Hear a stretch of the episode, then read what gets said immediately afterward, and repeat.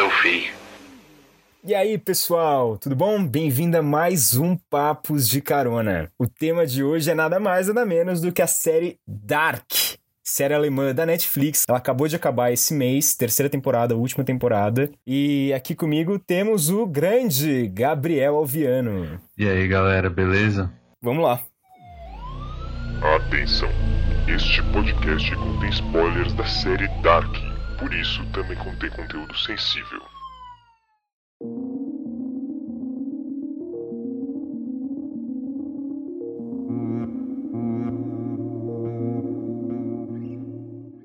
E aí, Adriano, você tomou banho pra fazer esse podcast? Banho de chuva, né?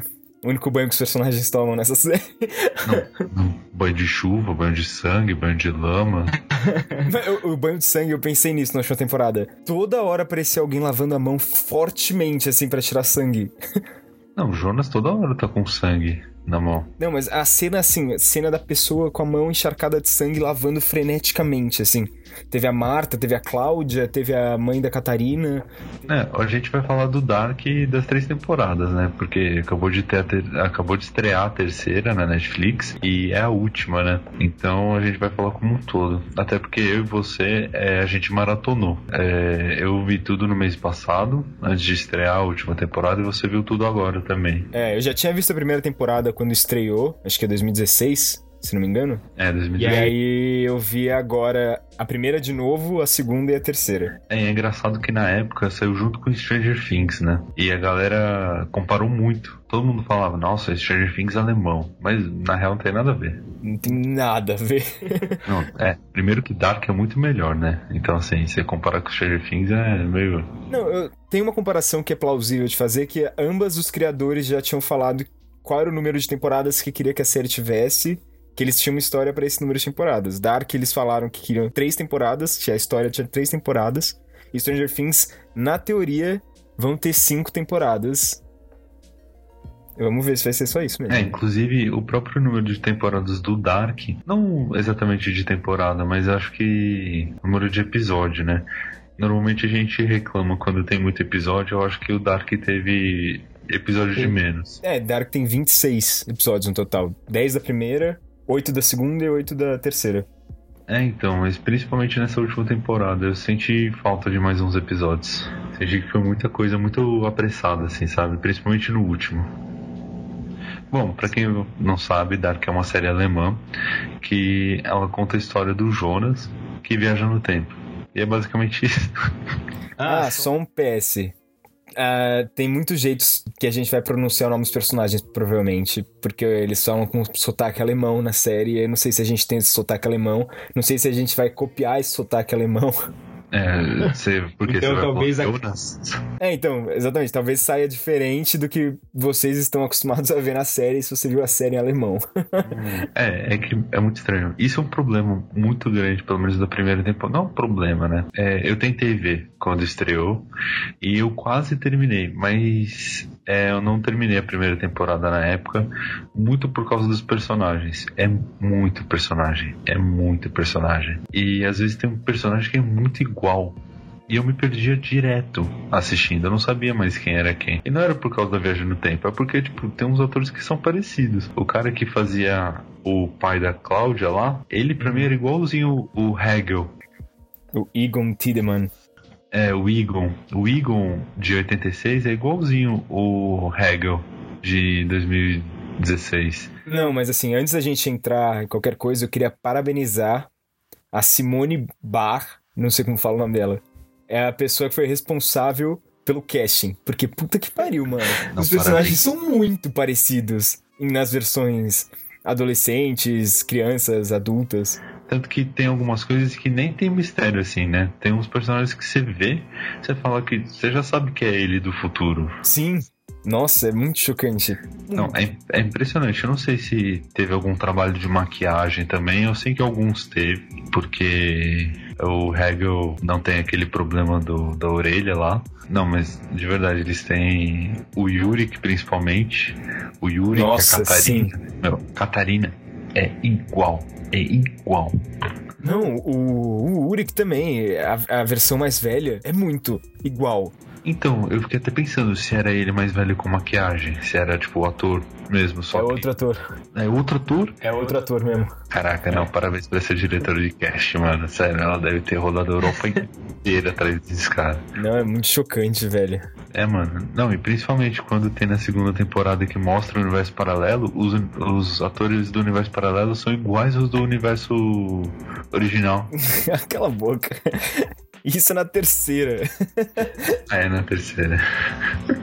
Não, mas de verdade, quando você vai vendo a série, é, isso até facilita bastante, né? Não, facilita muito. Mas sempre tem um personagem ou outro que fica meio perdido né, na história.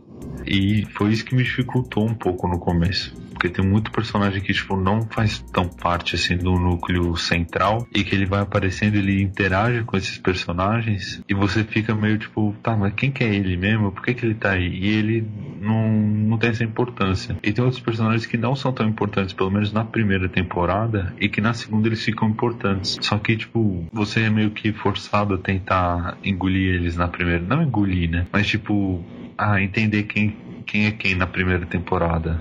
Pra eles depois poderem ser usados de outra forma. Ah, isso me atrapalhou, assim, porque eu achei que todos tinham a sua importância. Claro que tem uns são bem mais importantes que os outros na primeira temporada.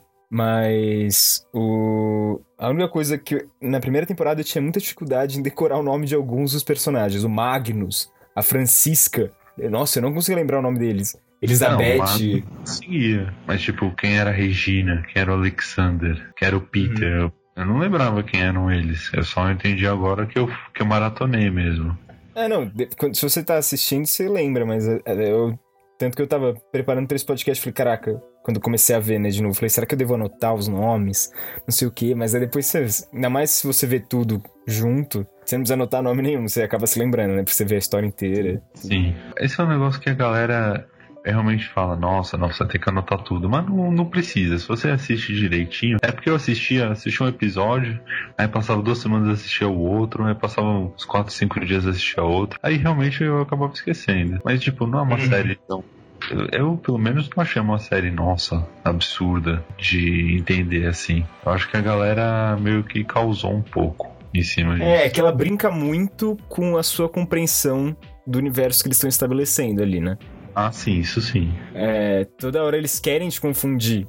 Só que isso não é uma coisa ruim, porque é a proposta deles. E a história funciona a partir dessa proposta, que é essa confusão louca dessas linhas do tempo. E depois ainda dessas linhas dimensionais, né? Mas hum, vamos começar pela sinopse de verdade, né? No começo da série aparece um homem se suicidando. E depois a gente descobre que é o pai do Jonas, que é o protagonista da série. E depois eles vão, junto com alguns amigos, buscar drogas escondidas num- numa caverna. E o irmão de um amigo do Jonas acaba desaparecendo. E ninguém sabe onde ele tá. E meio que começa assim a trama, né? A gente não sabe exatamente o que tá. Pra quem não sabe nada da série, acha que vai ser uma coisa mais policial, né? Mas acho que já no segundo ou no terceiro episódio, ele já mostra que vai ser coisa de viagem no tempo. Não, acho que é no, no primeiro mesmo já, não mostra, não mostra?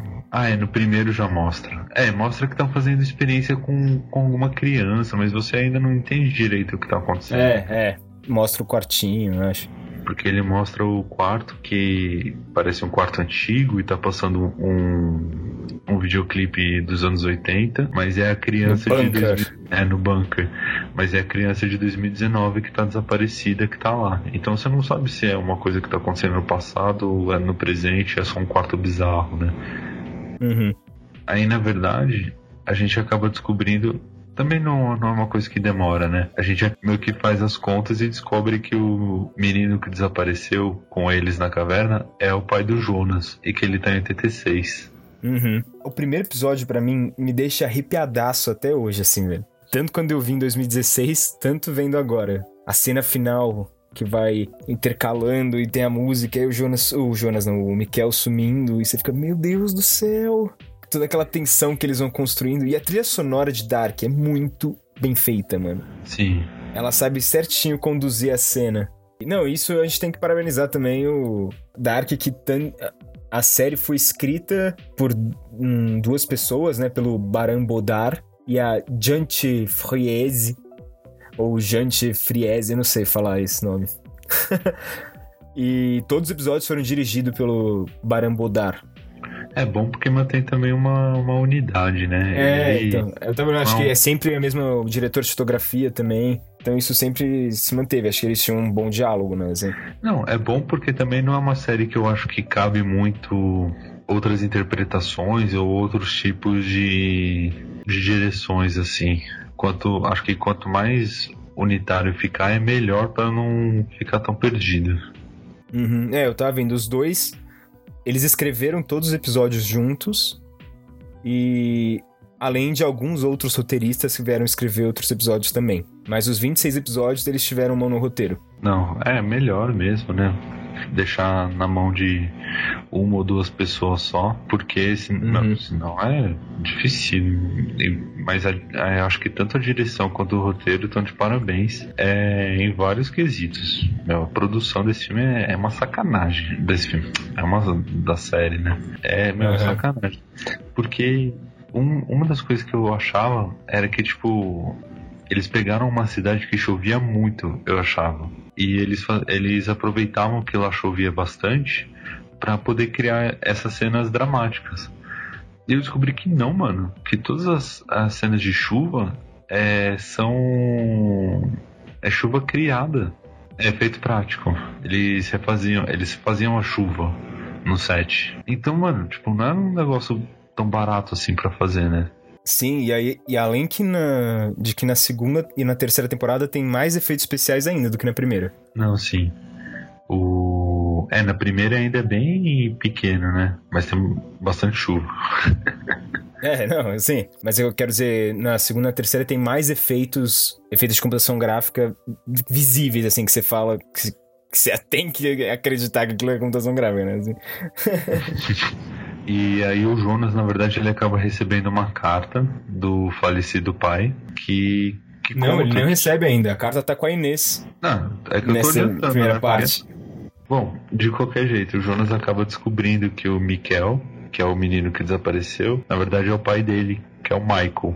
E aí ele meio que fica nesse dilema, né? Porque a cidade toda tá procurando o menino e ele é, tem um, tem um caso romântico com a irmã do, do Mikel. E ele que é ele descobre que é a tia dele. É, que ele acaba descobrindo que é a tia dele. E aí ele fica meio que nesse dilema. Será que ele vai trazer o Mikel de volta? Mas se ele trouxer o Mikel, o Mikel de volta, ele não nasce. É, a primeira temporada é meio guiada. A partir disso, né? Pelo Jo. Não, é, então, pelo Jonas do futuro, por um personagem chamado Noah, que é, o vilão da primeira temporada, porque várias crianças estão desaparecendo em vários períodos da, da cidade de Winden e todas são relacionadas com o Noah. É porque a gente vê o Noah testar uma máquina, algumas máquinas do tempo ne, no, nas crianças. Sim.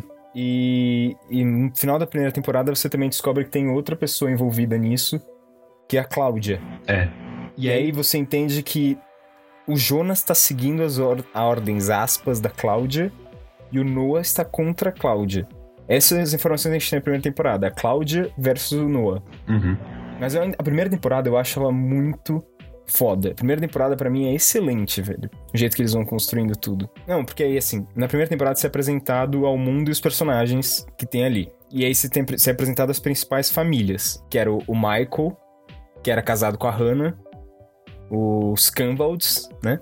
E tiveram o Jonas, que é o Jonas Canvald. Sim. Aí tem o Ulrich Nielsen, que é casado com a Catarina Nielsen, que são pais do Madison, do Madison, ó, do... Falei? Esse é o que eu sempre... O Magnus.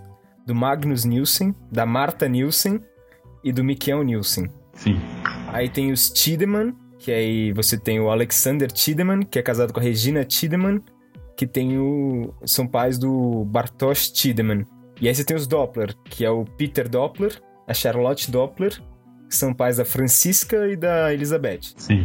Você, é, você tem essas quatro famílias que são as, as principais gamas da história aí. É, não só é. da gamas, mas eles são os principais. É, são os principais pontos da linha temporal. A própria série destaca isso, né? Essas quatro famílias são as quatro famílias que vão fazer esse ciclo temporal acontecer. Sim. Não, e aí você é introduzido pra essas famílias. E aí já no primeiro episódio você sente essa carga emocional, o Mikel sumindo, tudo isso, todos eles estando envolvidos nisso, de algum jeito. Uhum. E aí E você aí- tem um, um corpo que aparece. Você tem já no primeiro episódio. Não, e já no primeiro episódio você tem o Mikel fazendo um truque de mágica, que ele é super fascinado no Houdini. Uhum. Você tem ele fazendo um truque de mágica pro Urik, que é o pai dele. E aí o pai pergunta, né, o Urik, como é que você fez isso? E ele já fala logo no início do episódio, né? Ele fala que a questão não é como, mas quando ele fez isso. Sim. E aí isso já, já introduz muito do que vai ser mostrado na série. É, desde o começo eles dão essas pequenas pistas, né, do, do que vai acontecer. E é engraçado que o Yurik, que é o pai do Mikkel, ele teve um irmão, o Mads, que também desapareceu nos anos 80, é, da mesma forma que o filho. E aparece um corpo em 2019 que a gente não sabe é, de quem que é nem nada, mas que aparentemente é o do Mads. Assim, a gente desconfia que é o do Mads. Desconfia não, a gente tem basicamente 100% de certeza que é do Mads. É, porque ele, ele aparece cheio de roupas dos anos 80, com um Walkman dos anos 80 também. Uhum. Só que na série parece que eles demoram um pouco pra pensar que é. Não será que é o Mads? Mas tipo, não tem como ser, né? Eles, eles escrevem os personagens muito de forma muito racional. É porque você. Eles até ali não tinha acontecido nada que pudesse evidenciar isso de forma tão gritante. Que existe a viagem no tempo de fato. Essa é a primeira grande evidência que alguma coisa temporal tá errada e é muito difícil você acreditar de qualquer jeito, né? Tanto que eles não falam pra ninguém. Isso é uma coisa que vai te deixando louco durante a série. Que nenhum personagem fala nada pra ninguém. Nossa, isso dá uma raiva mesmo, né? Todo mundo decide fazer alguma coisa e foda-se. É, então, mas aí, com todo o decorrer da primeira temporada, tem umas coisas que eu acho muito maneiras, assim. Uhum.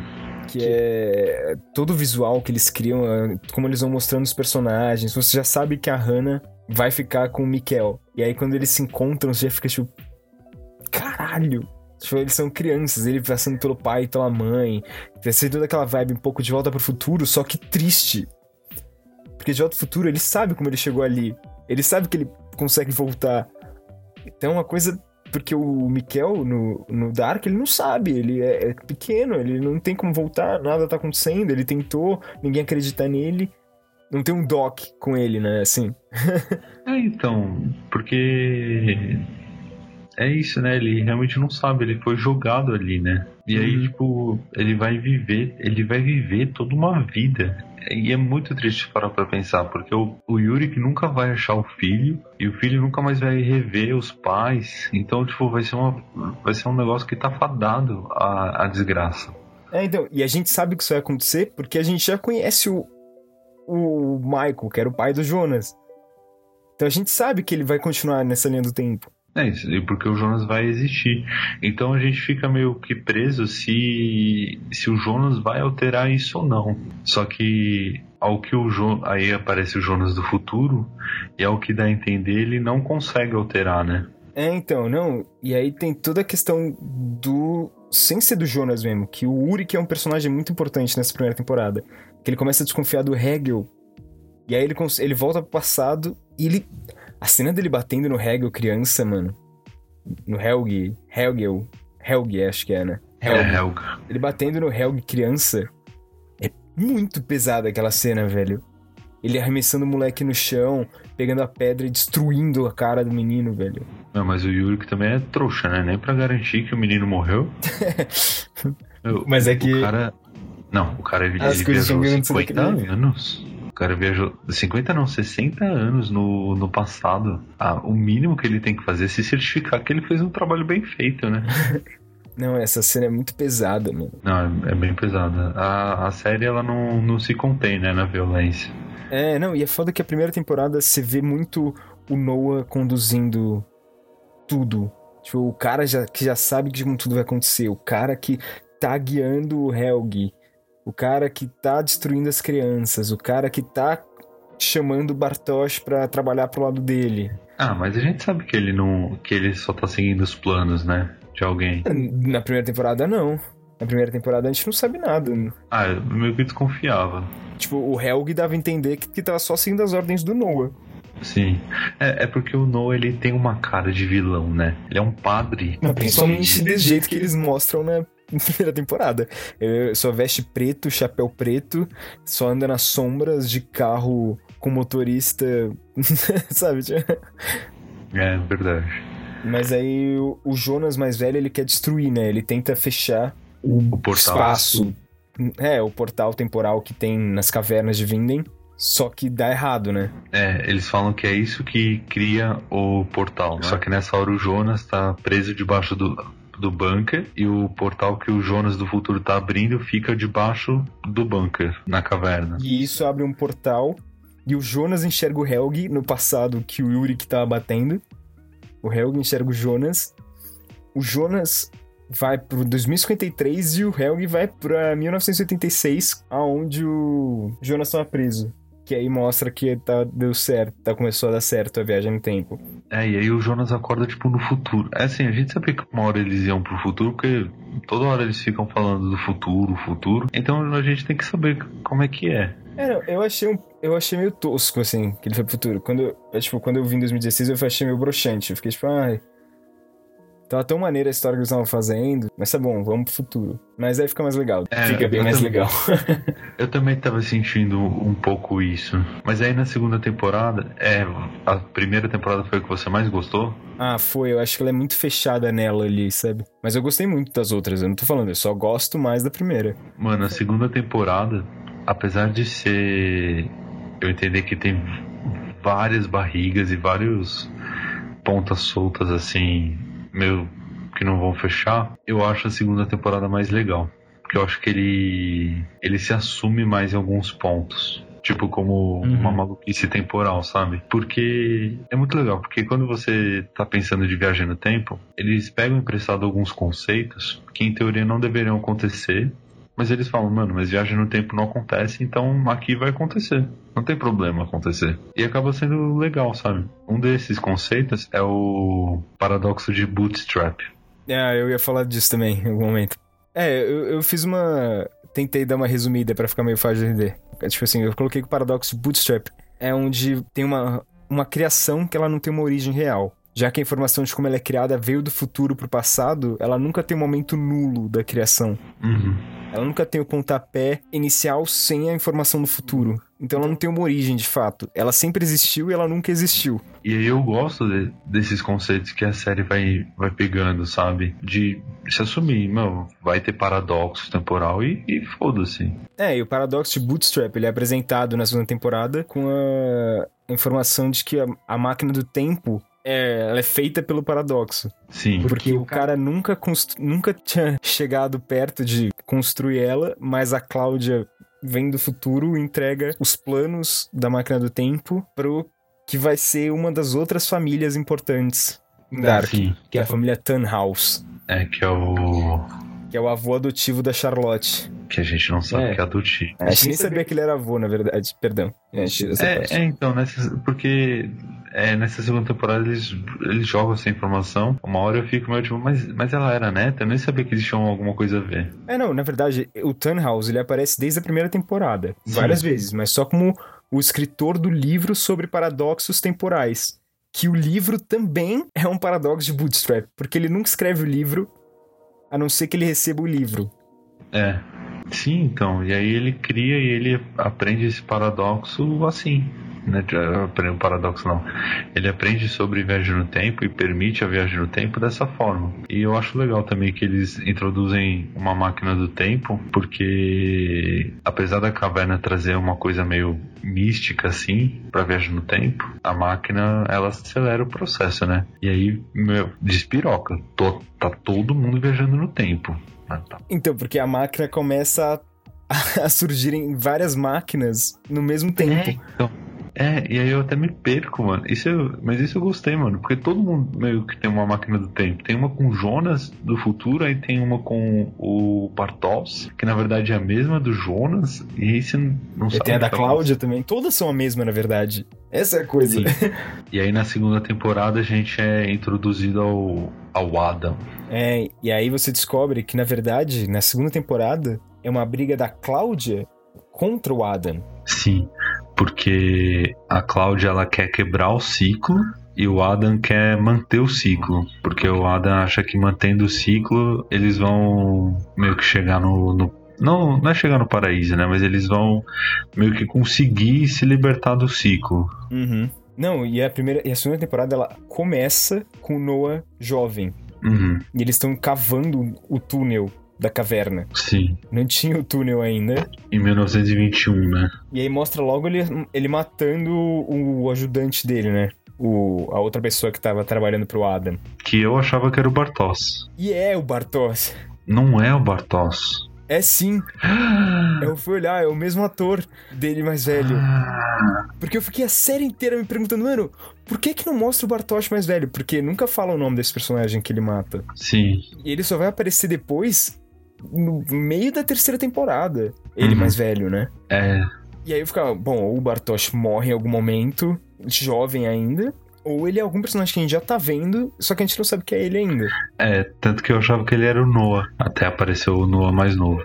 É, do- quando aparece o Noah mais novo, eu achava que não, porque o, Noah tem o olho azul, né? Bem azulzão. E o Bartosz não, não tinha. Nossa, não, eu não tinha percebido isso.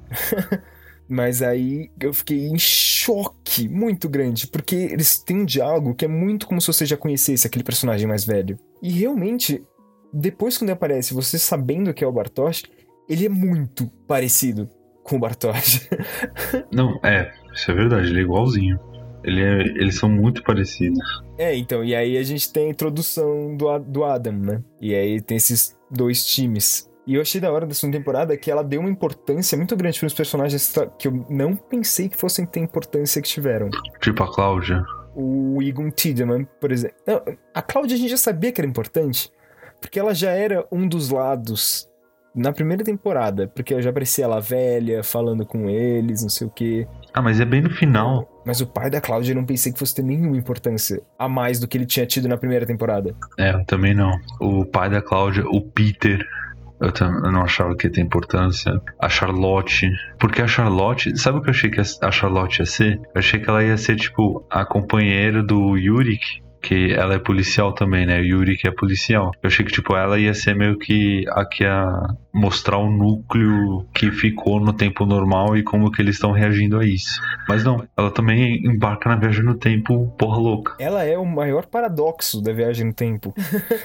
Isso que eu achei mais doido. Ela é, ela, é, ela é extremamente mais paradoxal do que o Jonas, velho. Isso, porque na segunda temporada você descobre que a Charlotte.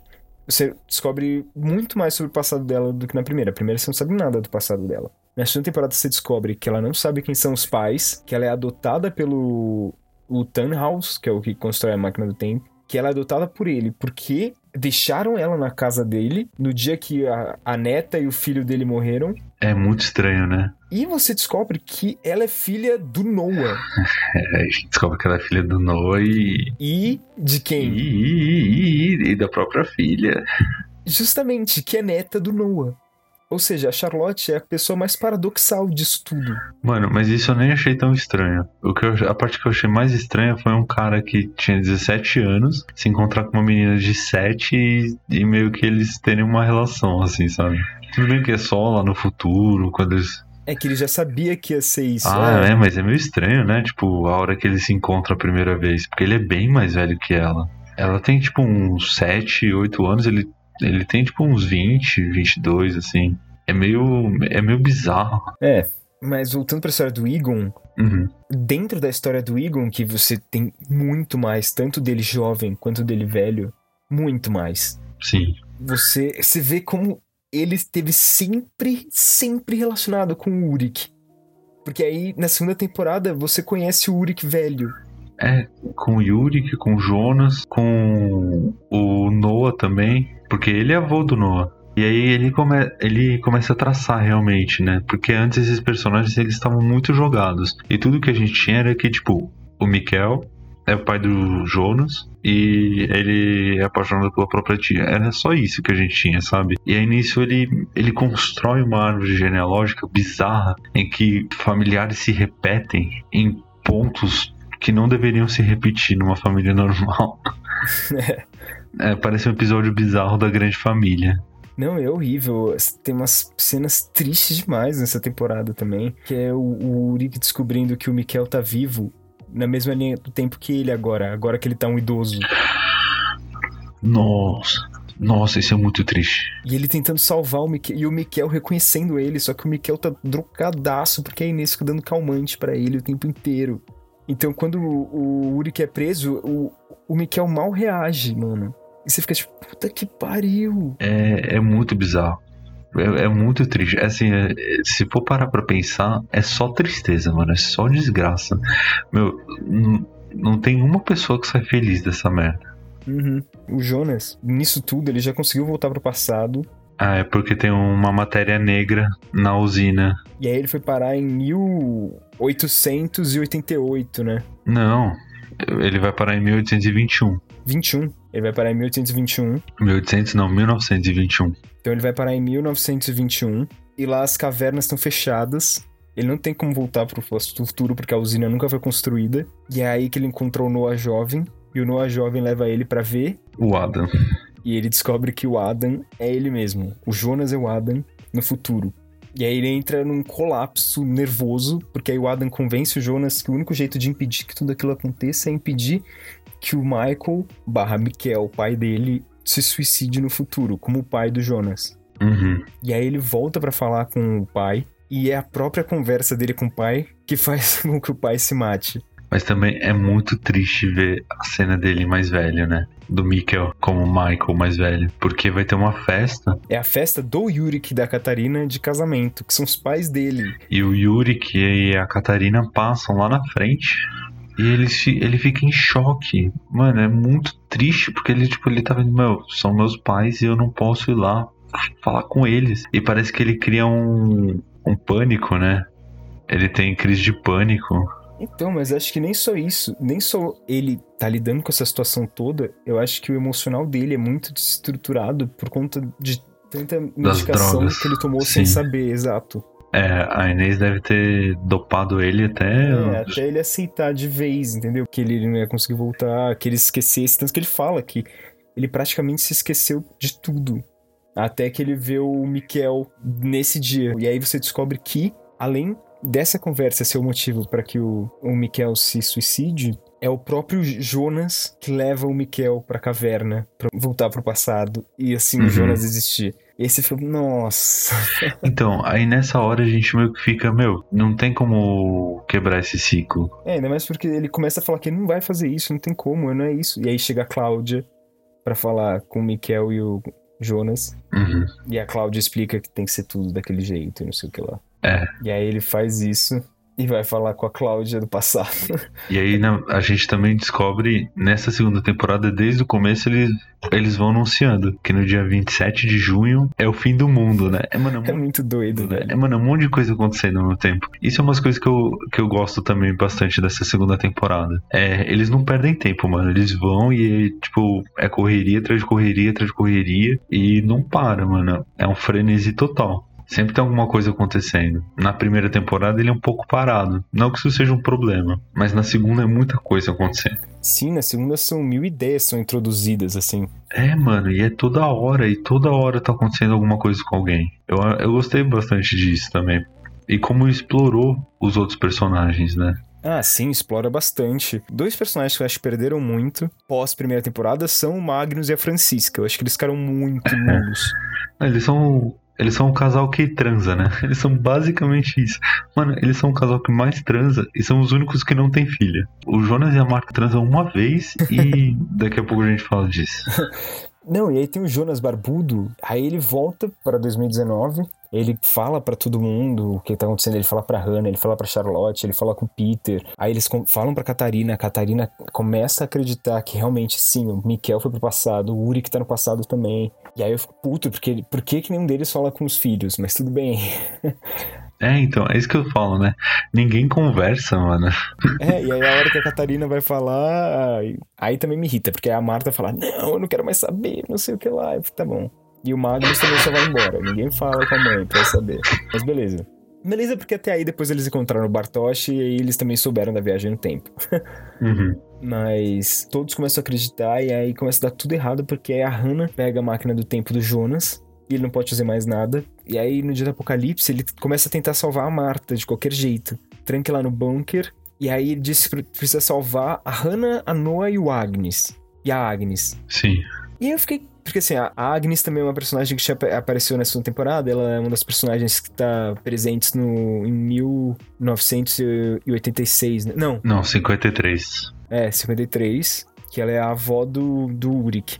É. Só que eu comecei a pensar, por que assim ele tem que salvar Noah e o, Agnes, o Noah e a Agnes? É meio, é meio sem sentido, né? Eu também achei meio perdido. Por que, que tem que salvar a Agnes? Tipo, da É. onde veio isso? Que eles são crianças? Porque ele fala isso, não fala? Ou eu tô maluco, eu tô inventando coisa. Mas o Jonas, ele aparece uma hora e fala que tem que salvar a mãe dele. Você lembra disso? Lembro, eu acho que ele vai atrás da mãe dele, só que a mãe dele não tá lá, não é isso? Mas aí eu comecei a achar que a Hannah ia ser quem ia mudar tudo. Porque nisso você vê que a Hannah foi pro passado. Eu achei que ela ia ser o ponto de quebra ali de tudo. É, não, né? a gente vê que não. É. Porque ela começa a ter um caso com o Eagle. É, não mostra na segunda temporada, né? Mas eles deixam muito explícito o que vai acontecer. Tem- E ela fala que o nome dela é Catarina Nielsen também. E ela deixa o Uric na prisão. Nossa, mano, é. Nossa, dá um desespero isso, velho. Ela é bem escrota nessa hora. tipo, ela deixa ele lá, mano. Pra quê? Por que que faz isso, né? Tipo, e ela meio que decide ter uma vida nova lá. Tudo bem que ela já sabia que ia ter o apocalipse, então acho que ela meio que pensava, ah, vou ficar aqui por aqui mesmo. Não, e conforme você vai vendo tudo, todas as ligações familiares que você vai descobrindo na segunda temporada, você vê que tudo tinha que se repetir não só pro Jonas existir. Tudo tinha que se repetir pra todo mundo que tá ali existir praticamente.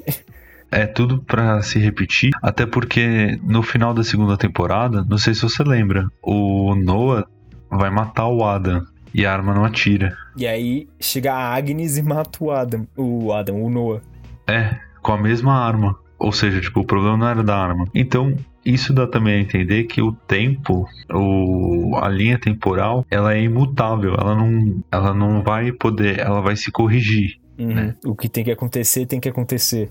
Sim. Só que aí, no final do- da segunda temporada, a Marta morre. Porque o Adam vai lá, tá tendo apocalipse. O Adam chega e dá um tiro na, na Marta. Porque antes o, o Adam e o Jonas, que são as pessoas, eles tinham tido uma discussão em que o Jonas falou que nunca ia chegar no ponto de ser o Adam. E aí ele fala, você vai chegar, porque a gente compartilha a mesma dor. Sim. E o ponto da dor deles é esse momento pré-apocalipse em que o Adam mata a Marta na frente do Jonas, que vai fazer com que o Jonas tente sempre voltar e recomeçar o ciclo. E, mano, e você vê e você fala, meu, não é possível. Como assim? E. Porque ela morre, tipo, e eles eram um casal perfeito, e você fica, meu Deus, não. Não deixe ninguém nunca falar ao contrário.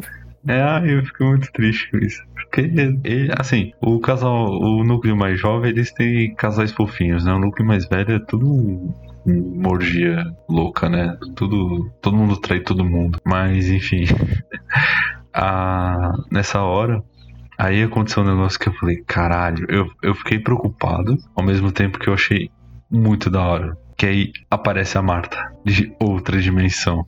Com uma máquina interdimensional em vez de uma máquina do tempo, né? É, então. E aí você fica, caraca, meu Deus.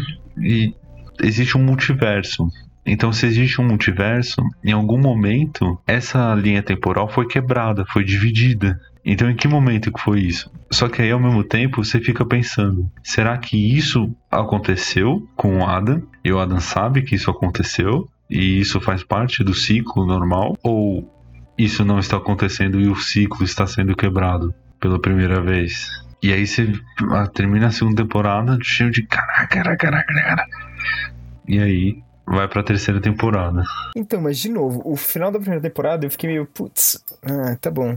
Já é pro futuro, né? Beleza, vamos ver isso aí. O final da segunda temporada eu também fiquei, putz, tava tão legal eles viajando no tempo ali. Eu achei que tinha sido uma coisa que ia ficar muito demais colocar outra dimensão, sabe? Então, eu, eu fiquei assim também, porque eu, a gente já sabia que a terceira ia ser a última. Então, ao mesmo tempo que eu achei muito legal, eu pensei, meu, eles vão ter que introduzir toda uma nova dimensão, todo um universo paralelo, com outra linha temporal pra gente, sendo que só vai ter uma temporada. Uhum. E aí, e aí tem aquele medo, né? Se ia ser meio corrido, não. Acabou que foi um pouco corrido, mas não acho que foi tanto quanto achei que ia ser. Porque ele também, tipo, tem uma diferencinha ou outra, né? Não é muita coisa assim. Sim. É, não, e aí começa a terceira temporada e você tem toda essa história agora de outras dimensões e você entende que, na verdade, nunca foi sobre a Cláudia como um dos lados. Foi sempre o Adam contra a Eva. E aí você descobre que a Eva é a Marta do, do futuro da outra. Então é o Jonas velho contra a Marta velha. E aí você descobre também que foi uma péssima tradução Adam e Noah, né? Com certeza era pra ser Noé e Adão. Mas Ah. isso não é culpa dos tradutores também. Eu acho que eles não sabiam que ter, ter todo esse back- background bíblico. Ah, ah não, já dava pra saber, mano. Porque ele, na primeira temporada, tem. É, o e tem toda a questão da, dos 33 anos, não sei o que, 33. E Jonas. Tipo, então você já tem vários simbolismos, né? Só que foi como eu falei, quando saiu a segunda temporada, de começo eu pensei, caralho, meu, será que vai dar tempo? Não sei, será que vai dar? Só que aí, assim que é, você para pra respirar um pouco, você percebe que uma das maiores graças da série é o uso da dualidade pra se autoexplicar. Então, tipo, se a gente tem o Adão, obviamente vai ter uma Eva em algum momento. Então, e se o Adão faz parte de um, um culto, que é o Sigmundus, obviamente vai ter uma Eva com um outro culto fazendo uma contraposição dessa parte, sabe? Então, eles se espelham esse tempo inteiro. E acho que a terceira temporada é muito sobre esse espelho, assim, de um do outro. E, e é muito doido ver o quanto você tava imerso naquele universo. Sim. Porque na hora que eles vão pra outra dimensão e você entra nas casas e, e no- na delegacia e tudo tá do lado ao contrário, você percebe na hora que tá tudo do lado ao contrário. E você nem sabia que você ia perceber isso. A dimensão das franjinhas, né? Porque todo mundo tem uma franjinha. é, a Marta cheia de franjinhas. Na Catarina também tem. Não, e aí é muito louco, né? Porque você vê toda a estrutura familiar como foi quebrada. Dá até um nervoso, né? É, e aí você. E, aí essa temporada ela introduz uma coisa que já tava muito presente nas outras, mas nessa mais ainda que você não sabe quem é o vilão. É, então, isso é uma coisa que eu gostei, mas ao mesmo tempo eu não gostei. Durante a série, ele apresenta um personagem, mas são as três fases da vida. É, é o mesmo personagem criança, adulto e, e velho. E ele vai matando é, vários personagens. Assim, não são personagens importantes, mas são personagens que estão lá desde o começo da série. Né? Tipo, é a secretária da Cláudia, é o avô do Tannhaus, então, tipo, não é ninguém importante, não é ninguém que vai fazer uma diferença, assim. Mas ele vai criando esse mistério. É, não, eu ia falar desse mistério aí, porque esse mistério que você tá falando envolve esse personagem novo que eu fiquei, ah, não. Quando começou, eu falei, ah, pra que personagem novo? Não, não, não põe novo agora, vai ser só chato colocar um personagem novo, sabe? Uhum. Mas aí depois você entende, né? O porquê desse personagem novo. E aí faz sentido. Mas eu, eu fiquei pensando, por que, que esse personagem não foi colocado desde o começo? Assim, se já tinha as coisas meio que prontas, ele podia ter aparecido, tipo, na primeira temporada. Na primeira e na segunda temporada já. Eu acho que ia deixar um mistério muito maior do que só ele aparecer na terceira. É, eu vi uma teoria muito boa. E eu fiquei meio triste que ela não foi real. Que assim, esse personagem que a gente tá falando, ele, é, ele não tem nome. Eles falam que ele é um infinito. Ele é a origem, na teoria. Ah, é a origem. origem. Tanto o Adam quanto a Eva, o Adão e a Eva, eles acreditam que esse personagem é a origem. Porque esse personagem é o quê? Ele é o filho do, do Jonas, da dimensão 1, com a Marta da dimensão 2. Ele é o produto das duas dimensões. A Marta luta pra manter esse filho vivo. E o Jonas luta pra acabar com tudo. Inclusive o filho. É, só que tanto manter o filho quanto acabar com tudo envolve ficar repetindo esse ciclo. É, que eles desenham como um símbolo do infinito, né? Que ele vai se repetindo e se repetindo e se repetindo. E aí, a teoria que eu tava lendo é que envolvia que esse. Quer dizer, foi antes, né? Antes da terceira temporada, essa teoria. É- Existia a teoria que o Alexander ia ser um filho do Jonas com a Marta. Porque o nome verdadeiro dele é Boris Nivald. E Nivald é uma. Parece. Daria certinho pra fazer uma mistura entre Canvald e Nielsen. Nossa, não, eu brisa isso. não, assim, a graça é. a- o personagem que você tá falando no começo, eu não sei qual que era, mas o que eu tava falando que eu tava meio perdido sobre isso era o Alexander. É, é o Alexander, porque ele é o personagem mais perdido de todos. Que Sim. ele só serve. Tudo bem, ele tem uma importância. Ele tinha que estar lá não brigar. Não, tem, ele tinha que estar lá e brigar com o policial pro policial querer abrir o latão pro material ficar exposto na hora que o filho Origem fosse ligar o controle de volume da usina. Porque aí Aham. o barril ia estar aberto. Ah, tá. Ou seja, ele tem que estar lá naquele momento pra essa briga. Só que o Alexander tem muitas perguntas que não foram respondidas. E tem outra coisa também, que é que aí vai pular muito pro final. Tipo, é a última cena. Quer guardar um pouco, então? É, eu vou guardar. Mas é que aí eu tinha visto essa teoria e eu fiquei, caraca, mano, porque ia ser um jeito que eu acho que ia ser mais legal de. Já que eles vão ter um filho mesmo, Uhum. sabe? Mas tudo bem. Mas aí você entende que tem esse personagem que tá aparecendo sempre ele criança, adulto, idoso ao mesmo tempo. E ele é o responsável por fazer muitas das coisas se manterem igual, né? Ele é o responsável por fazer o apocalipse. Sim. Aí eu. Um negócio que eu tinha visto, que é muito. É muito engraçado, né? O, o Dark ele usa de. de desenhos mesmo, né? Pra se tratar da própria série. E um deles é o Ouroboros. Que é a cobra que come o próprio rabo. Ele aparece em várias cenas. E que, se a gente analisar pelo lado mais figurativo, assim, é a cobra se alimentando dela mesma. Então, tipo, é isso, né? Esse é o personagem que ele tem que se, se autoalimentar Pra que tudo fique acontecendo, pra que fique no mesmo ciclo, né? Não, e aí, durante a terceira temporada, eu comecei a ter muito questionamento. Que eu não pensei que fosse respondido. Eu fiquei muito surpreso que a maioria deles foi respondido mesmo.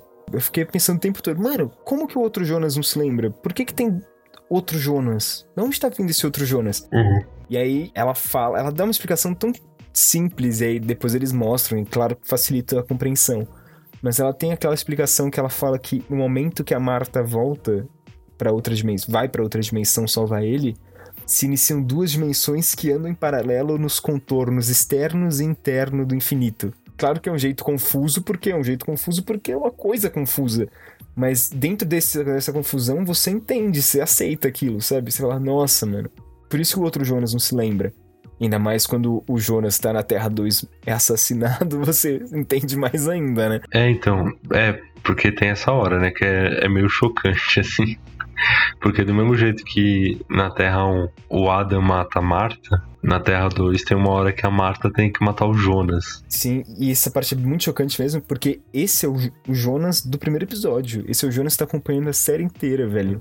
E ele chega, aí aparece três Martas diferentes. E a gente sabe. É, é engraçado, né? Porque eles deixam também é, pela maquiagem que a Marta vai ter uma cicatriz no futuro. E a gente tá acompanhando essa Marta, meio nova, né? Ela ainda tá aprendendo as coisas. Então ela tá sem a cicatriz. Só que aí aparece uma Marta com a cicatriz recente. Então você sabe que uma hora vai mostrar essa Marta evoluindo e tendo que fazer isso. E é muito loucura, porque é uma cena que tem, tipo, quatro Martas, assim, é uma coisa meio assim. É muito, muito doido. Não, e é, e é foda, porque a Marta que tá com ele, a que salvou ele, não tinha cicatriz do, do olho, só da bochecha. E você entende depois, porque aí eles mostram que tem um momento que é possível de mudança, né? No pré-apocalipse. É, então. Que é o que separa os dois universos. Os dois universos, as duas micro-timelines que caminham juntas. Uhum. E aí, numa delas, a Marta entra pra tirar o Jonas daquela dimensão. Na outra delas, a Marta é impedida por conta do Bartosz da dimensão dela, que afirma que tem as respostas que pode ajudar ela. E essa é que ganha a cicatriz no olho que vai matar o Jonas. Mano, é muito maluco, velho.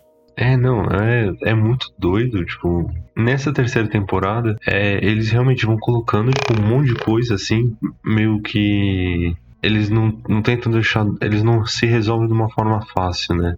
É isso que eu quero dizer. Tipo, não fica complicado de entender. E eu acho que ao mesmo tempo não fica pretencioso, sabe? Ele, eles fazem de um jeito que, que você assiste e você fica, meu Deus, como assim? Tipo, e aí você assiste a série e vai fazendo sentido. É aí que você descobre que a Marta tava grávida, né? É. E aí, logo depois, você tem a informação de que a Hannah tá grávida do Egon Tiedemann. E aí eu fiquei pensando muito tempo, eu fiquei, caraca, a Hannah vai ser mãe do Noah. E da Agnes, porque a gente sabia que eles eram irmãos. Tipo, eles precisavam aparecer em algum. A Agnes, principalmente, porque a Agnes só tinha aparecido adulta e só. Não, já tinha aparecido mais nova. A Agnes. É, quando o Jonas chega em 1921, é ela que leva ele pro quarto. Ah, é verdade. Mas eu sei que ela, tipo, nunca aparecia de verdade, sabe? Isso que eu quero dizer. Uhum. E eu sabia que eles eram irmãos. E aí eles tinham que aparecer em algum momento, pelo menos a relação deles, porque, né? Uhum.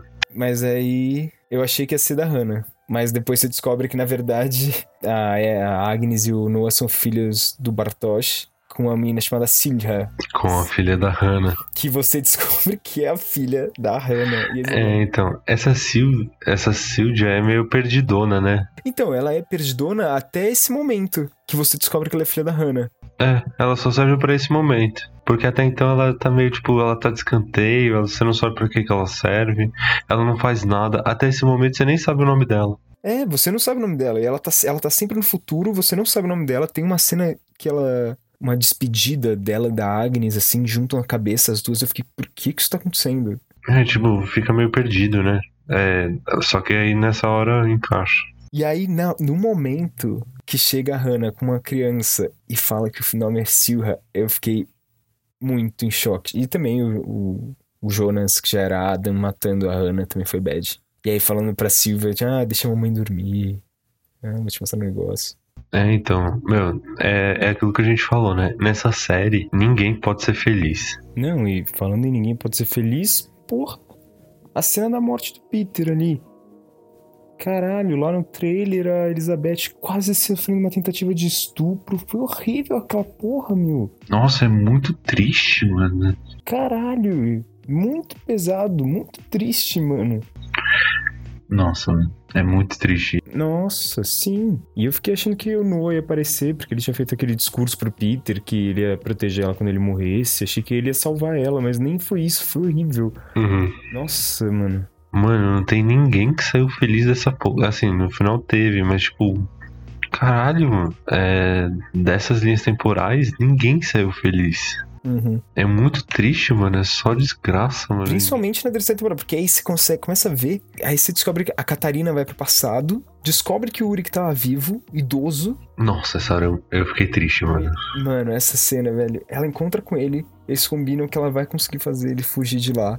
É, porque a mãe dela era a dona do. Era a dona não, era a segurança do. do hospício. Então ela vai tentar é, roubar o, o crachá de acesso da própria mãe. Só que a mãe não sabe que é a filha, né? E a mãe, que no passado a gente viu na clínica de aborto, que encontra a Hannah, que tava indo abortar a Silvia, a mãe que, da Catarina, né, que é a Helena, convence a, com a frase de que a Hannah não tem que abortar. Aí a Hannah se introduz pra ela como Catarina, e aí ela fala que nome lindo. Ou seja, a própria Catarina só tem o nome por conta da Hannah É. que fingiu ser a Catarina. E aí no futuro, quando a Catarina de verdade vai atacar a mãe dela na floresta, É, só pra roubar o crachá, né? é, então ela chama ela de mãe, sem querer. E a, a mãe, que já tava achando que conhecia ela de algum lugar, começou a achar que era uma assombração da filha abortada. Sim. E aí ela mata a própria filha, mano. E aí e- e o episódio acaba com o Yurik esperando a Catarina aparecer. Então, tipo, o Yurik vai morrer no hospício. E a Catarina morreu. E você percebeu que a Catarina, além de ser morta pela própria mãe, que a mãe ainda enfia um monte de pedra dentro da mochila da Catarina e joga no lago pra afundar, a Catarina é a lenda que o Magnus e o Bartosz estavam falando da mulher que morreu no lago. Ah, sim. É, mano. É muito pesado. E é engraçado, né? Porque, tipo, o Egon deu o colar de São Cristóvão pra Hannah. Aí, na clínica de aborto, a Hannah Dá o colar pra Helena. dá o colar pra Helena. Aí a Helena dá pra Catarina. Não, não dá. Na briga, a Catarina arranca o colar da Helena e fica na, Na praia. na praia. E aí no futuro, o Jonas encontra e dá pra Marta. Eu, acho engraçado, eu gosto dessas coisinhas, sabe? Nossa, eu adorei. Porque eu, eu pelo menos não senti que tava um desespero para dar resposta, sabe? É, eu sou muito fã de Lost. Eu amo Lost. O Adriano sabe muito bem disso. E- mas, mano, tem uma coisa que eu confesso. O, o Lost, ele foi criado pelo J.J. Abrams, né? E uma coisa que ele sabe fazer muito bem é criar perguntas para respostas que ele não tem. Então ele criava esses mistérios sem saber como desvendar. Só que eu, pelo menos, não senti, vendo Dark, que tinha essas, essas coisas. E tipo, ah, como é que a gente vai responder isso, sabe? Parece que meio que é uma resposta que combina, é uma.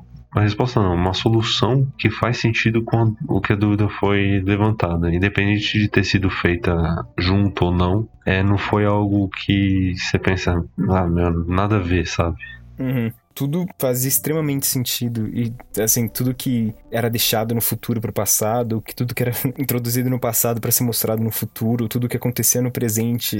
Sim. Não, a construção de roteiro deve ter sido uma coisa maluca. Uhum. Conseguir estabelecer certinho o que, que era o que, o que, que ia acontecer quando. Deve ter sido um trabalho que demorou bastante tempo. Mas sabe qual que é um, um dos maiores problemas que eu acho? O quê? Mano, essa série tinha que ter tido episódio semanal. Eu pensei nisso também. Eles perderam muita chance. Mano, principalmente acho que, acho que no segundo ou no terceiro episódio. Quando eles veem a Eva no templo da luz, lá na dimensão dela. Porque lá tem toda a dimensão da. Como é que é? A árvore familiar, como é que é o nome disso? É a árvore genealógica. E lá foi quando eu descobri. Que descobri não, né? Mas quando eu comecei a suspeitar que a Agnes era filha do Bartosz, porque ela tava ligada com o Bartosz, a Agnes. Só que na- na hora, a gente não sabia quem era a Silja. Tava lá, Silja Tiedemann. E eu fiquei, quem é essa? E será que ela é realmente filha da- do Bartosz? Tipo, imagina se fosse semanal. O que nem ia gerar de discussão, sabe? É, então. Ah, mano, é porque a Netflix gosta de maratonar, né? E eu acho isso um pouco ruim. Eu acho que a gente perde muito do episódio. Tipo, não do episódio, mas da discussão, assim, sabe? Eu gosto de maratonar. Mas é, assim, a discussão dessa temporada ia ter sido gigante. Não só dessa, né? Dessa série inteira. Mas é que esse episódio, mano, que tinha árvore genealógica e você consegue ver de quem é filho de quem. Eles pod- Se eles fizessem isso, eles podiam ter alcançado um hype muito maior, mano. Muito maior. Sim, é questão de gente comentando no Twitter, gente comentando no, no Facebook, no YouTube. E gente debatendo teoria, mano. Porque, tipo, a galera assiste, beleza, oito horas depois, ah, e aí, o que, é que vocês acharam, sabe? Não tem muito debate. Esse merecia, mano. Quando eu vi essa árvore genealógica, eu pensei nisso na hora. Eu falei, cara, como que isso eu já vou saber, sabe? Uhum. Eu tava achando uma teoria que eu tinha era de que a gente só ia é, presenciar um ciclo começando e terminando. Eu achei que meio que ia ser isso, sabe? Não tem como evitar. E no final não foi, né? Eles mudam. É, teve uma hora que eu comecei a pensar, mano, será que vai acabar com o plano do Adam dando certo, sabe? Tipo, Será que vai realmente acabar tudo? Então, é que parece que, tipo, tanto o Adão quanto a Eva, eles vivem nessa coisa cíclica, né? Ele vai tentar destruir, ela vai tentar manter. E parece que o Adam nunca vai conseguir destruir, né? Tipo, ele destrói, ele vai matar a Marta uma hora, uma hora não, duas vezes, né? Ele mata a Marta. E aí você acha que vai terminar e, tipo, não, não, não termina assim, né? E aí, é engraçado que também nessa temporada vai pipocando no começo umas cenas com o Tal House. E a gente não, não entende muito bem o que é que é. Porque, primeiro, que é uma coisa completamente colorida, é bem diferente da fotografia dos outros episódios da série. E ele tá criando uma máquina completamente diferente do das outras. Sim, quando começou, quando apareceu pela primeira vez, eu fiquei, o que, que é isso? Por que, que ele tá no, bun no, no, no bunker? No bunker? É, eu pensei, mano, todo mundo vai no bunker, todo mundo anda nesse bunker. Aí no caso a gente descobre, né, que muita gente falou é, é que na verdade esses dois mundos, eles não devem eles não deveriam existir. Eles na verdade são um produto de um erro de um mundo original, que é um terceiro mundo. E assim, eu vi que muita gente reclamou que achou. Só que isso só é dito no último episódio, né? E muita gente reclamou que é meio Deus Ex Machina essa solução. Só que eu sinceramente não achei Deus Ex Machina muito por conta do simbolismo que a, a série cria. Porque durante toda a temporada, tanto o Adam quanto a Eva, eles usam o símbolo do infinito para se explicarem, né? Que eles vivem num, num símbolo infinito. Só que durante toda a série, o universo do Dark se apresenta como a, a triquetra, que é aquele. Eu não sei explicar direito como é que é, mas eu. É, são aqueles três triângulos juntos, praticamente, né? É como se fosse isso. Que é o símbolo infinito das três dimensões. É como se fosse o símbolo, a, a Triforce do Zelda, só que arredondado. Não sei. Mas você disse.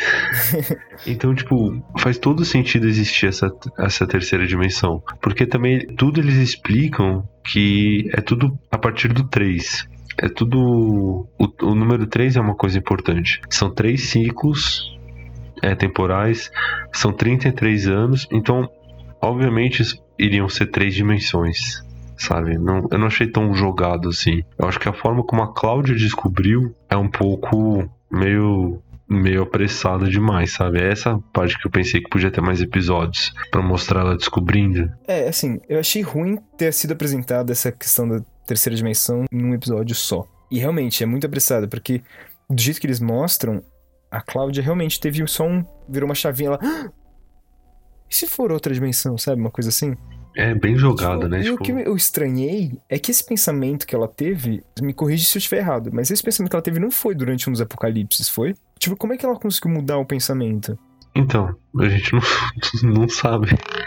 Ela simplesmente teve essa ideia. Ou eu tô errado, eu não sei. Não, não é explicado. Ela simplesmente chega e fala, ah, tem outro. E é isso. Então, é, esse é meu problema. Eu achei só que precisava de outra dimensão, mas mas a explicação que você falou realmente faz bastante sentido. Porque ele, desde a primeira temporada, é o símbolo do, do diário, né? Sim. Então, tipo, é, é isso que eu falei. Faz sentido a terceira dimensão existir, mas acho que o jeito que ela foi abordada foi meio. foi muito jogado. Eu vi uma galera tentando explicar, mas, meu, não adianta você tentar explicar, é, é jogado, sim. Na real, essa terceira dimensão, pelo que eu entendi, ela nem é uma terceira dimensão, né? Ela é a dimensão original é. que resultou naquelas duas. Sim, por conta do, do House. No caso, o House ele tenta criar uma máquina do tempo, porque o filho dele morreu no acidente de carro junto com a Nora e a neta, e ele tenta criar essa máquina do tempo para poder salvar eles. Só que aí no que ele cria essa máquina do tempo, ele destrói o mundo dele e e cria a dimensão da do Adam e da Eva.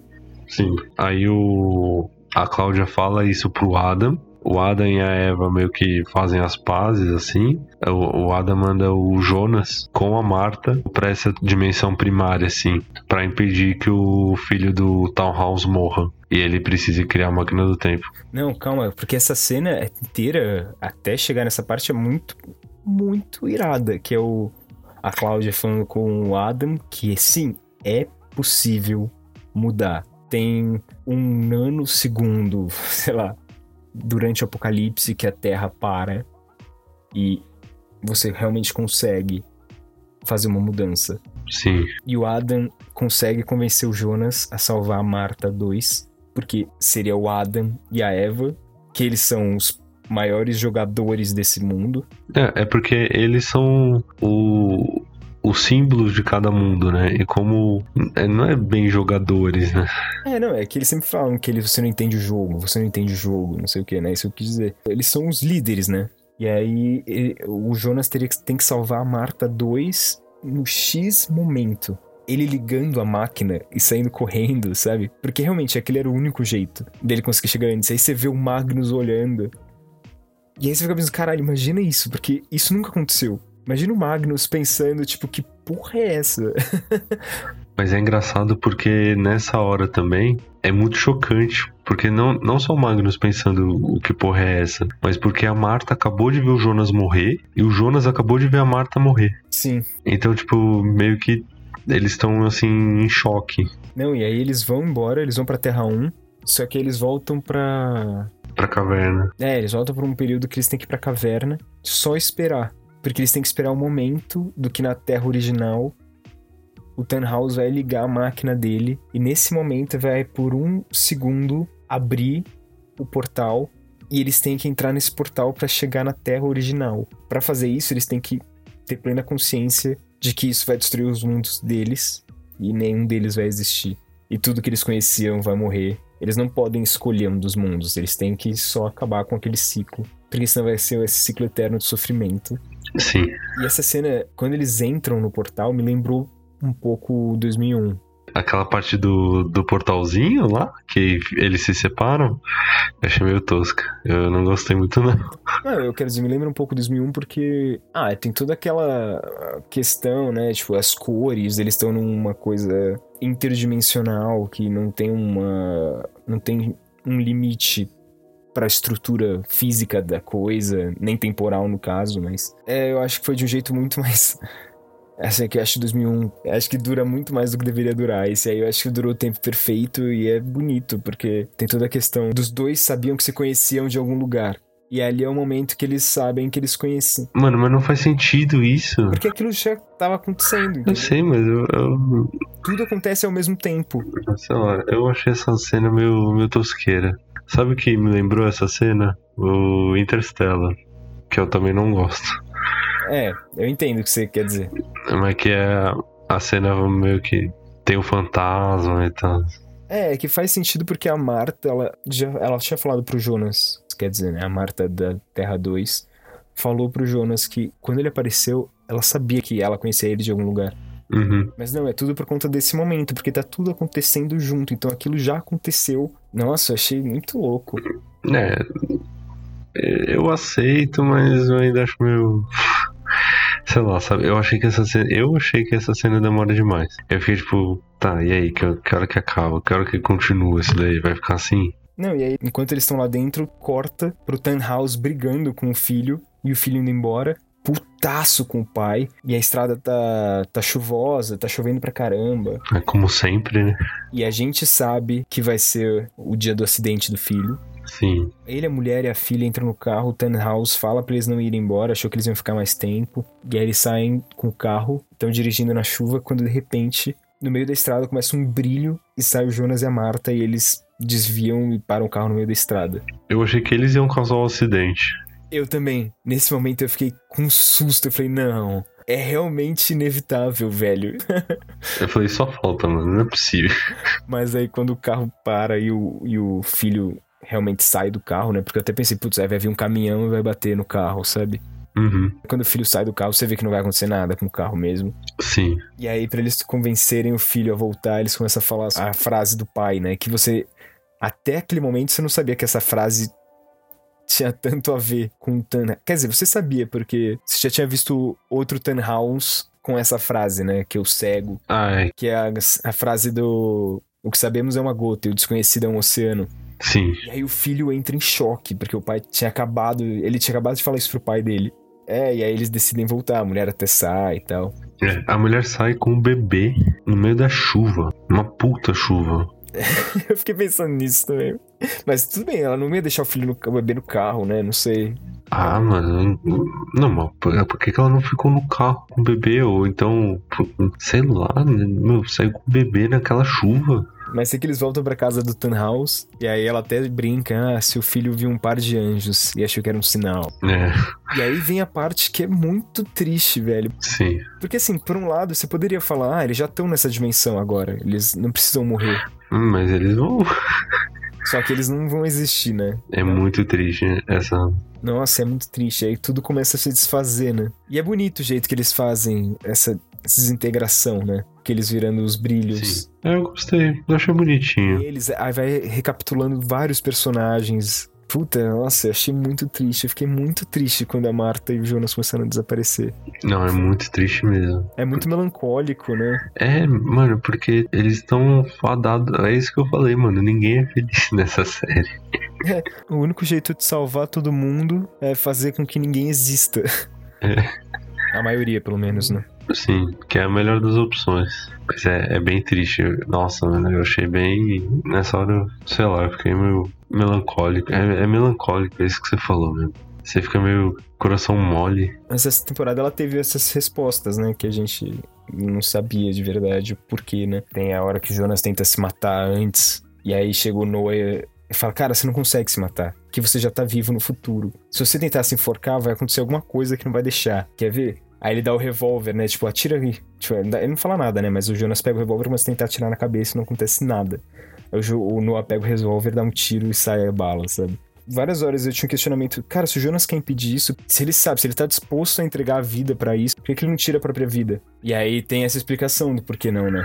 Ah, mas eu gostei. Eu achei bonitinho. Foi algo que. Foi algo que eu não esperava. Apesar de, de ter sido meio apressado, eu, eu comprei essa coisa de terceira dimensão, de de ter um ponto específico que você tem que alterar. Então não foi algo que que eu desgostei. Eu entrei, sabe? Eu comprei o que a série propôs. Eu ainda acho que eles deviam ter feito uma coisa mais, pelo menos uns dois episódios a mais, eu acho, sabe? É, eu acho que talvez ficasse muito fosse um episódio só para explicar isso, sabe? Porque isso já tinha dado meio que um final, um final e um início para todos os personagens importantes.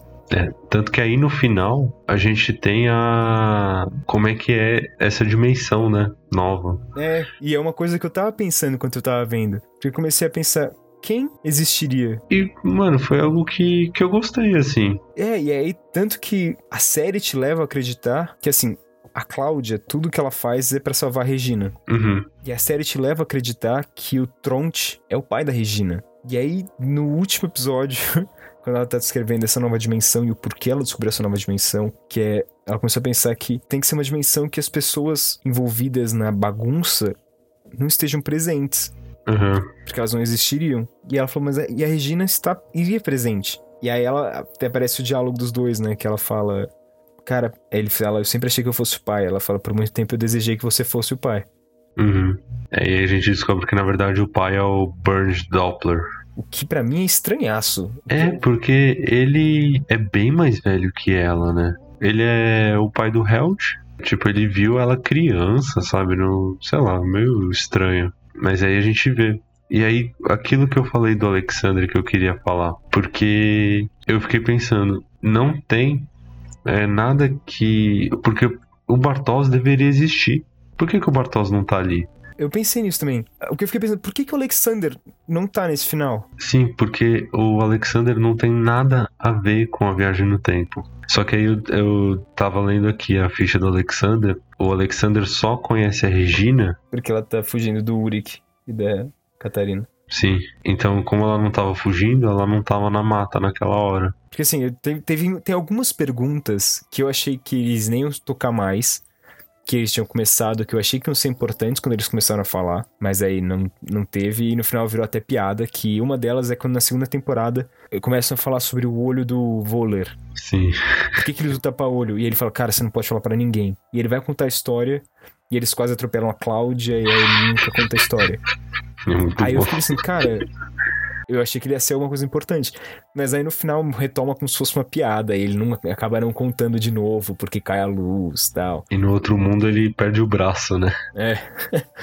Eu fiquei com dó, falei, cara, eu tenho que perder alguma coisa. Não, mas é muito bom, né? O que, que ele pode ter feito que em uma dimensão ele perdeu o olho e na outra ele perdeu o braço? e aí tem umas outras coisas também que eu fiquei, tipo, que para mim não faz sentido. Principalmente na dimensão 1, que era o do Jonas, né? Uhum. Quando que o Hegel teve um filho? Com É. quem? Tipo assim. Com quem, né?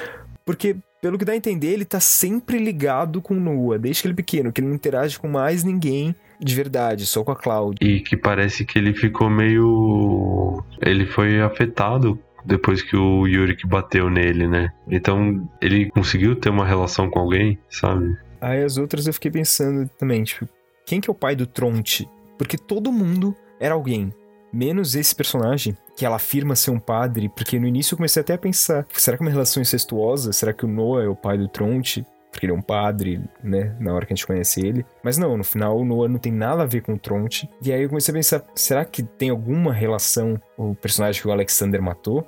Será que essa é a, ligação, além dele tem que estar lá pra, o, pra abrirem o barril?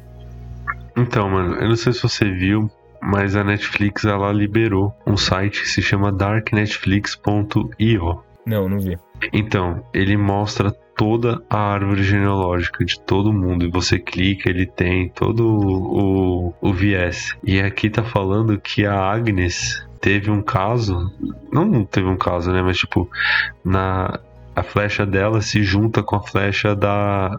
Do personagem da origem. E dele saiu Tronte.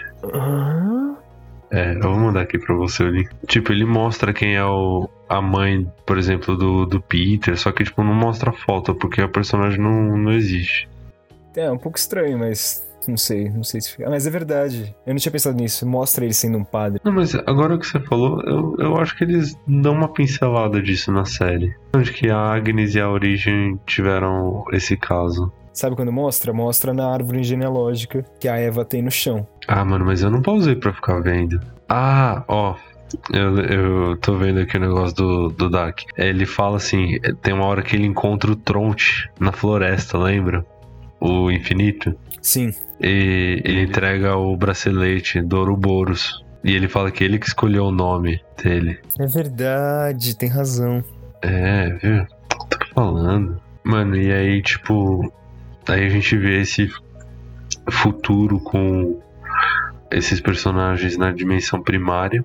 E se existe o futuro, quer dizer que ele não foi destruído e que, consequentemente, as outras dimensões não foram criadas. Mas tem uma hora que acaba a luz e que parece que a Hannah, ela parece que ela meio que tem um. Ela fala, né, que tem um déjà vu. Uhum, Olhando pra capa de chuva. Sim. E aí eu fiquei meio de caramba, né? Tipo, será que. Parece que mesmo assim ainda sofreu consequências, né? Esse negócio temporal. Mas porque eles dão a entender que esse déjà vu é um, um erro da Matrix, né? Que eles falam. Eles brincam, né? Eu, eu gostei, mano. Eu achei que foi um final legal. Sim, nunca teve a Charlotte, então o Peter ele nunca se casou com a Charlotte. Então ele nunca teve um caso com a. É a Benê? É, é, eles falam Benny, mas pode falar Bernadette, né? Bernadette? Nunca teve um caso com a Bernadette, então dá a entender que eles estão juntos ali de certa maneira, né? E que ela também não, não precisa viver escondida, né? né? Se prostituindo, tudo mais. Ela até agradece que eles convidaram ela. Mas também parece que só, tipo, ele, a Bernadette, o Waller e a Hannah que tiveram alguém, né? Tipo, a Catarina parece que. É, a Catarina e a Regina, eles, elas não têm filhos nem companheiros, né? Uhum. E a Hannah vai ser a primeira do grupo a ter um filho. É, né? Tipo, Que aí é quando ela tem o flashback todo e ela, e ela começa a descrever aquele pesadelo dela. E aí tem toda a brincadeira que é a frase, né? Do que eles desejam um mundo sem Vinden. E aí ela decide pôr o nome do filho de Jonas. Então,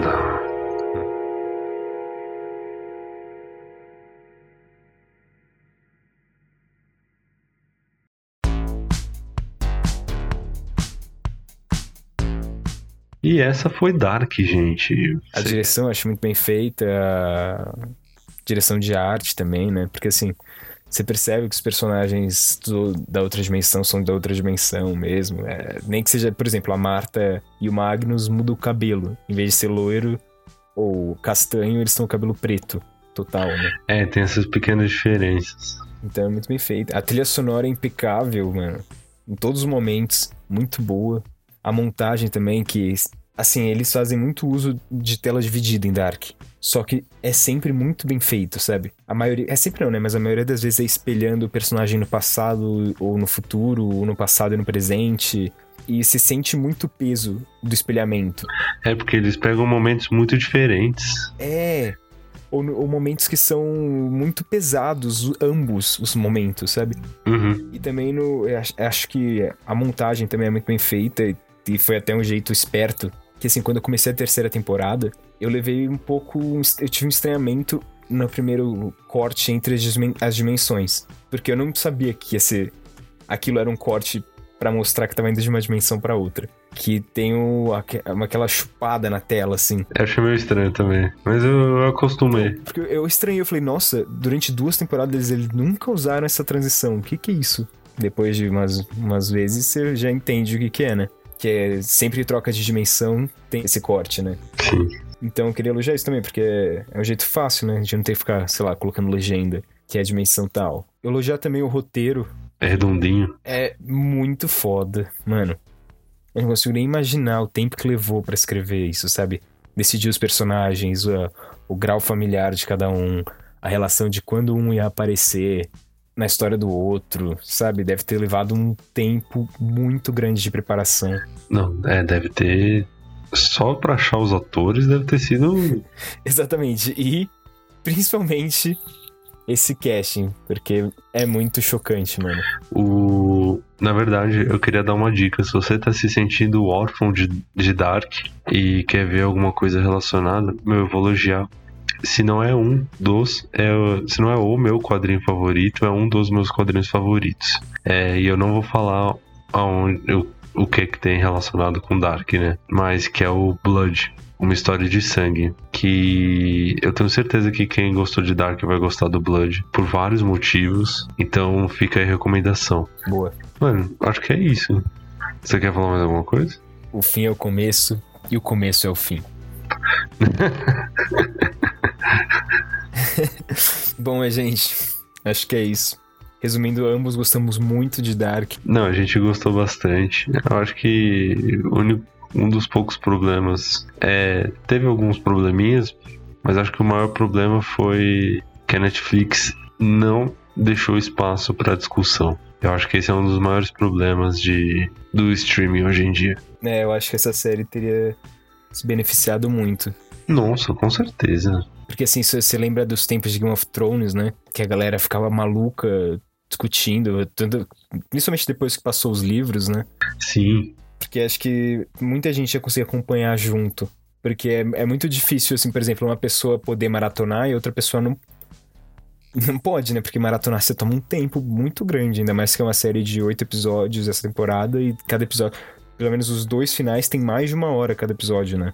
E não só isso, né? Porque quando você maratona, meio que a hora que você acaba, você meio que tem a conclusão, né? Tipo, você não tem muita coisa que você não quer debater que tá ali no meio, você quer debater o final só. E eu acho que se fizesse separado, é, cada episódio ia poder ser debatido de uma forma mais intensa. Então é isso, né, galera? Beleza.